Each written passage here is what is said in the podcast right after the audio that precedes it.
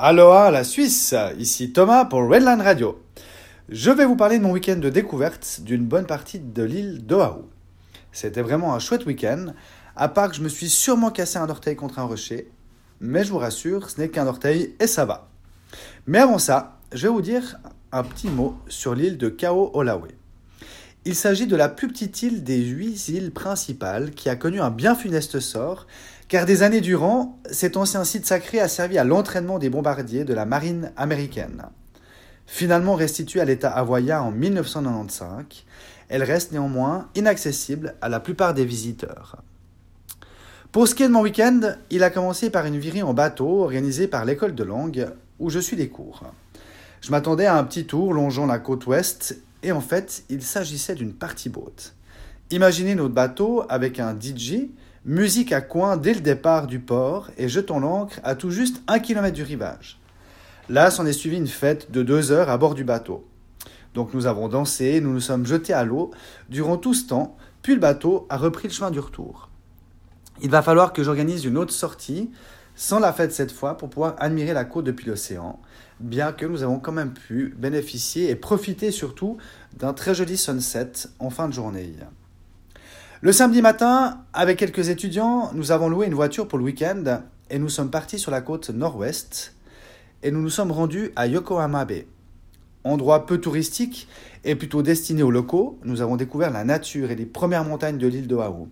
Imaginez ces montagnes vallonnées à souhait et vertes car bénéficiant d'une végétation très présente se jetant dans l'océan.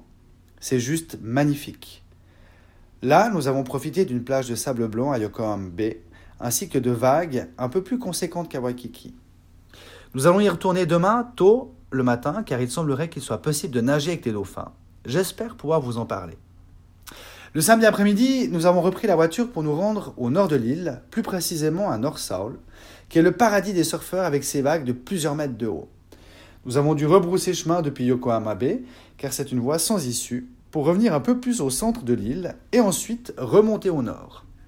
Nous nous sommes donc rendus à Sunset Beach, plage réputée pour ses couchers de soleil. Nous n'avons pas été déçus du déplacement car c'est un endroit magnifique. Il n'y a pas de grands immeubles mais seulement des habitations de deux étages maximum. Il y a quelques quartiers de maisons individuelles dont certains bordent la plage. Il s'agit de constructions plutôt légères, plus que chez nous, souvent en bois, avec des patios permettant de bénéficier de la vue directe sur la plage et de l'océan, ainsi que d'un accès immédiat à la plage. Au coucher de soleil, nous avons découvert le temple des surfeurs. Ils étaient plusieurs dizaines pour profiter de surfer ces vagues incroyables qui forment déjà quelquefois des rouleaux. Puis le soleil s'est couché. C'était juste incroyable. Imaginez une braise qui plonge dans l'eau pour lorsque le soleil a disparu, laisse dans le ciel un halo de couleur rouge-orangé. Juste magnifique. Le soir, nous avons soupé sur place, dans un petit quartier permettant, permanent pardon, de food truck, où tous travaillent avec des produits frais, dont des poissons principalement. Il y règne une très agréable atmosphère. Il y a de la musique et l'ambiance est vraiment sympa. On y trouve donc plusieurs types de nourriture, allant de la pizza, en passant par les tacos, à des assiettes de poissons ou de fruits de mer, avec du riz.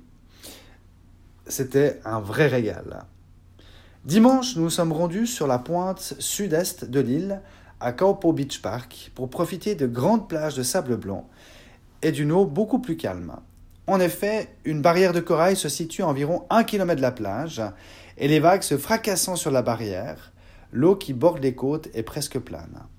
Depuis cette plage, on profite d'une très belle vue sur les deux îles de Manana et Kaokaipu, qui sont deux petites îles euh, attenant presque à Oahu, qui sont à la même hauteur que la barrière de corail. De par son eau calme, c'est un endroit privilégié pour les paddleurs et ceux qui font du canoë. L'après-midi, nous sommes remontés au nord en longeant la côte ouest pour nous rendre plus au nord à Turtle Bay. Comme son nom l'indique, c'est une baie où l'on trouve des tortues. En se promenant le long de la plage, nous avons pu voir deux tortues se baignant à travers les vagues de l'océan.